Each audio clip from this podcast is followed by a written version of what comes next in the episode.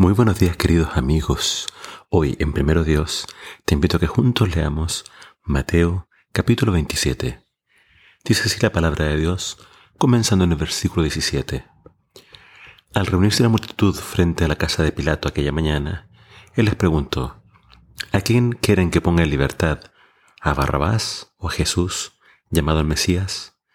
Él sabía muy bien que los líderes religiosos judíos habían arrestado a Jesús por envidia Justo en ese momento, cuando Pilato estaba sentado en el tribunal, su esposa le envió el siguiente mensaje.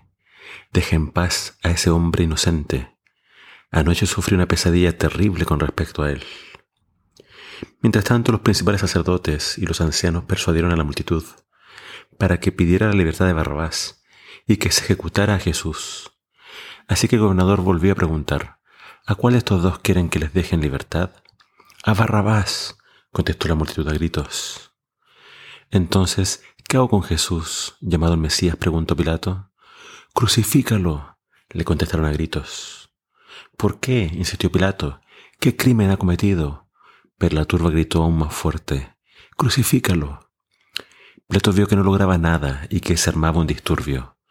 Así que mandó a buscar un recipiente con agua y se lavó las manos delante de la multitud, a la vez que decía, Soy inocente de la sangre de este hombre la responsabilidad de ustedes.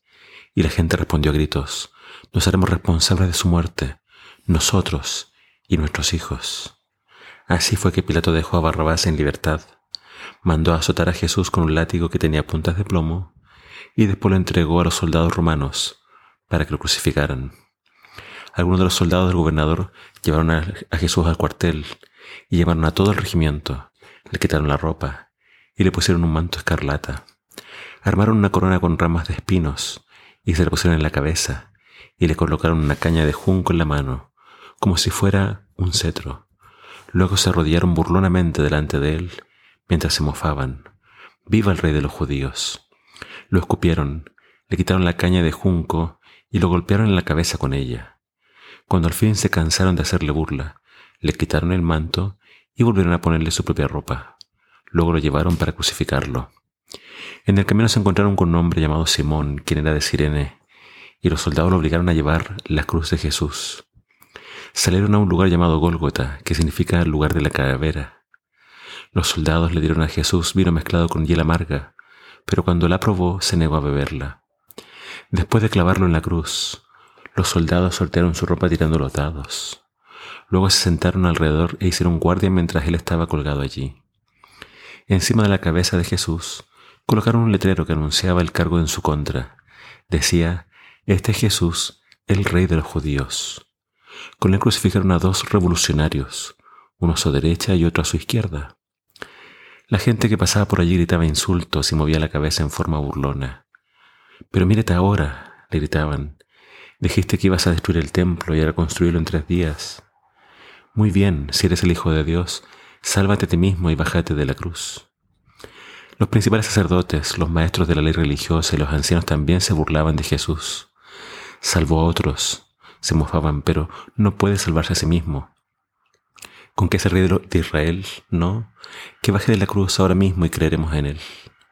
Confío en Dios, entonces que Dios lo rescate, ahora si lo quiere, pues dijo, soy hijo de Dios. Hasta los revolucionarios que estaban crucificados con él se burlaban de él de la misma manera. Al mediodía la tierra se llenó de oscuridad, hasta las tres de la tarde. A eso de las tres de la tarde Jesús clamó en voz fuerte, Elí, Elí, lama sabactaní, que significa, Dios mío, Dios mío, ¿por qué me has abandonado? Algunos que pasaban por allí entendieron que mal y pensaron que llamaba al profeta Elías.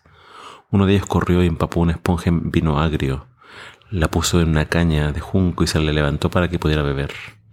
Pero los demás dijeron, espera, a ver si Elías viene a salvarlo.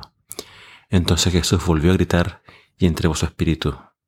En ese momento la cortina del santuario del templo se rasgó en dos, de arriba abajo. La tierra tembló, las rocas se partieron en dos, y las tumbas se abrieron. Los cuerpos de muchos hombres y mujeres justos que habían muerto resucitaron. Salieron del cementerio, luego de la resurrección de Jesús, entraron en la santa ciudad de Jerusalén y se aparecieron a mucha gente.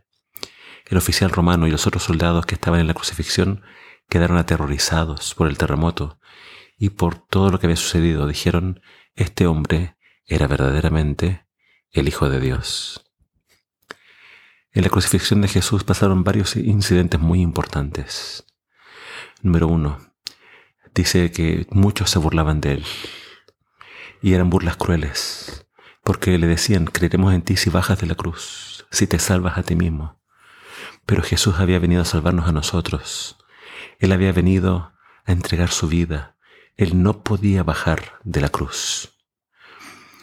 Número dos, dice que Pilato tenía muy claro la razón por la cual la querían matar, pero se lavó las manos para no tener la culpa. Y el pueblo dijo, nosotros somos responsables. Eh, claramente Pilato sabía lo que era correcto y no lo hizo. La conciencia la tenía muy, muy clara de lo que estaba pasando y si fuera poco su esposa la advirtió. Pero él prefirió su cargo, prefirió mantener el orden antes de que hacer lo correcto. Qué triste es la decisión que toma Pilato. Pero lo más importante es lo que ocurre también en el cielo, porque el cielo se oscurece, hay un terremoto, las tumbas se abren, todo, la naturaleza estaba testificando que el que estaba muriendo en la cruz no era una persona cualquiera, realmente era el Hijo de Dios. Jesús entregó su vida, Jesús murió con tal de salvarte. La pregunta es, ¿qué vas a hacer tú con Jesús? ¿Te vas a lavar las manos? ¿Te vas a burlar? ¿Vas a seguir tu vida como si nada? ¿O vas a postrarte delante de Él y reconocerlo como tu Rey, Señor y Salvador? Espero que decidas esto último. Que el Señor te bendiga.